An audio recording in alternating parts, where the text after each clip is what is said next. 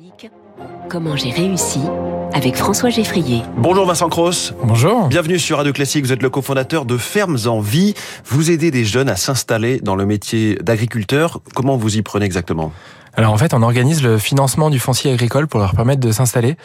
Euh, donc on a créé une foncière qui achète des fermes et qui ensuite les met à disposition sous forme de location avec option d'achat euh, pour qu'ils puissent euh, s'installer et développer leur activité. Parce que le, le sujet du foncier, euh, notamment pour s'installer en agriculture, est vraiment critique et de plus en plus en ce moment. Oui, parce qu'en fait, il y a de plus en plus de gens qui s'installent hors cadre familial, c'est-à-dire que c'est des gens qui vont s'installer sans avoir euh, la possibilité d'hériter de la ferme de leurs parents.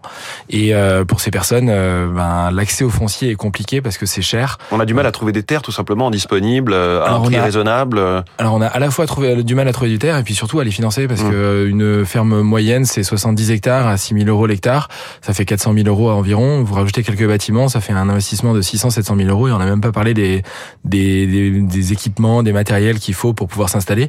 Et donc c'est quelque chose qui est euh, hors de portée euh, pour la majorité des gens qui cherchent à s'installer. Oui, qui par définition euh, sont en début de carrière et donc n'ont pas ces 6 ou 700 000 euros euh, à sortir. Exactement. Et vous êtes euh, basé, enfin vous faites des projets uniquement qui sont en agroécologie. ouais, tout à fait. Que- Rappelez-nous ce qu'on met derrière ce terme. L'agroécologie, c'est euh, c'est un terme un peu euh, euh, assez large qui qui qui concerne euh, enfin la, la Ça peut être du bio, ça peut être des pratiques vertueuses qui ne sont pas forcément du bio. C'est euh, alors en fait le bio fait partie de l'agroécologie euh, et euh, on a comme il n'y a pas vraiment de définition, on a défini un- une charte Hmm. dans laquelle nous on considère que l'agroécologie euh, se base sur euh, sur le bio, mais va un peu plus loin avec la diversification des cultures qui permet euh, euh, de, de, de créer des, des, des synergies entre ces cultures et qui permet de, de limiter la pression des ravageurs ou des euh, euh, ou, ou d'éventuelles maladies. Oui. Euh, et en tout cas l'idée de l'agroécologie c'est d'essayer de produire avec la nature et d'utiliser les cycles euh, naturels plutôt que d'essayer de se battre contre la nature et de ses, ses processus. donc vous accordez ces financements ou ces, ou ces terres euh, sous forme de donc vous êtes une foncière sous forme de location uniquement à des agriculteurs qui signent cette charte et ensuite Ouais. vous, vous vérifiez ce qu'ils font ou comment Tout ça se à fait. L'objectif, en fait, quand on a créé Fermes en Vie, l'objectif c'était à la fois d'accélérer la transition agroécologique et de permettre ce renouvellement des générations. Et donc, euh, on, on, ne- accompagne des, des projets que euh, quand ils s'engagent sur cette euh, charte agroécologique Mmh. ambitieuse. Euh, Vous êtes financé par de l'épargne citoyenne. Comment Oui. ça marche euh, concrètement? Alors la foncière est financée par des particuliers euh, qui euh, qui investissent dans la foncière et qui sont donc euh, bah, propriétaires de la foncière ensemble.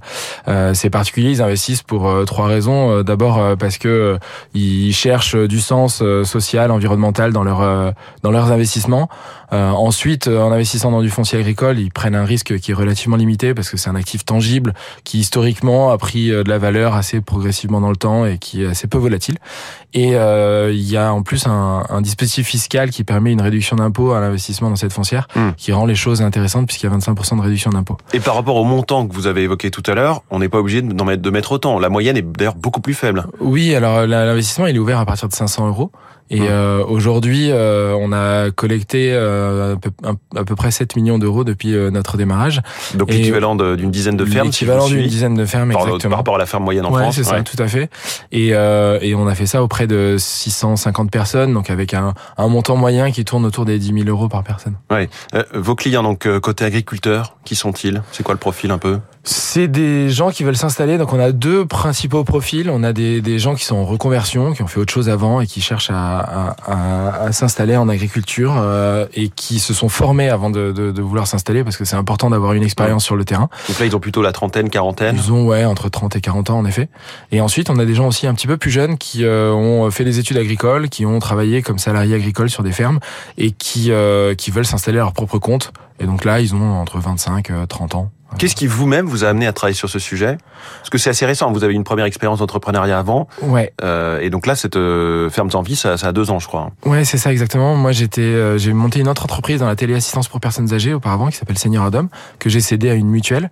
Et euh, j'avais, euh, j'ai eu une prise de conscience écologique il y a on va dire 7-8 ans avec euh, euh, le, le- qui a généré l'envie euh, chez moi de, de, de monter une entreprise qui a un impact positif sur l'environnement. Et je me suis intéressé à plein de sujets et assez rapidement je me suis focalisé sur l'agriculture parce que l'agriculture fait face à des enjeux euh, à la fois de, de carbone, de biodiversité, euh, de d'eau dont on parle beaucoup en ce Mmh. moment avec euh, les, les, les, les problématiques des bassines. Et, euh, et donc je me suis dit que bah, j'avais envie de faire quelque chose pour essayer de contribuer à cette transition agroécologique. Et j'ai j'ai rencontré plein de gens et euh, j'ai rencontré mes associés avec qui on a essayé de réfléchir à ce qu'on pouvait faire et de ces discussions est, est né Fermes en Vie. Et là, quand vous voyez spécifiquement sur le sujet du bio qu'on a évoqué rapidement, le fait que les marchés s'effondrent, en tout cas la demande, parce mm. que c'est cher dans un climat d'inflation, les prix dans les grandes surfaces, etc., et que certains nombre d'agriculteurs qui étaient convertis au bio se déconvertissent, ça vous inquiète un peu? Bah, je trouve ça un petit peu triste. Après, euh, ce qu'on ce qu'on voit, c'est que les, les, gens qui se déconvertissent souvent, c'est des gens qui se sont convertis euh, pas forcément pour des bonnes raisons et qui ont qui avaient senti qu'il y avait un, un, marché potentiel, mais qui l'ont pas fait de manière euh, correcte. Parce qu'en fait, quand on se convertit en bio, il faut essayer de euh, bah, il faut pas juste remplacer des intrants chimiques par des intrants acceptés par le bio, mais il faut essayer de réfléchir à comment on produit, à comment on commercialise. Et, euh, et, et je pense que c'est ça que les, les gens n'ont pas fait assez.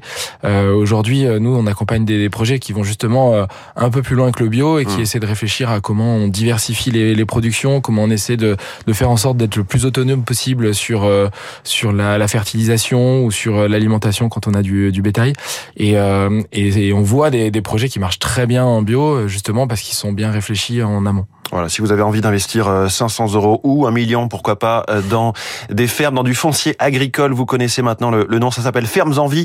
Et nous étions avec son cofondateur Vincent Cross. Merci beaucoup d'être venu ce matin en direct sur Radio Classique. Il est 6h45, dans quelques secondes, le journal de l'économie.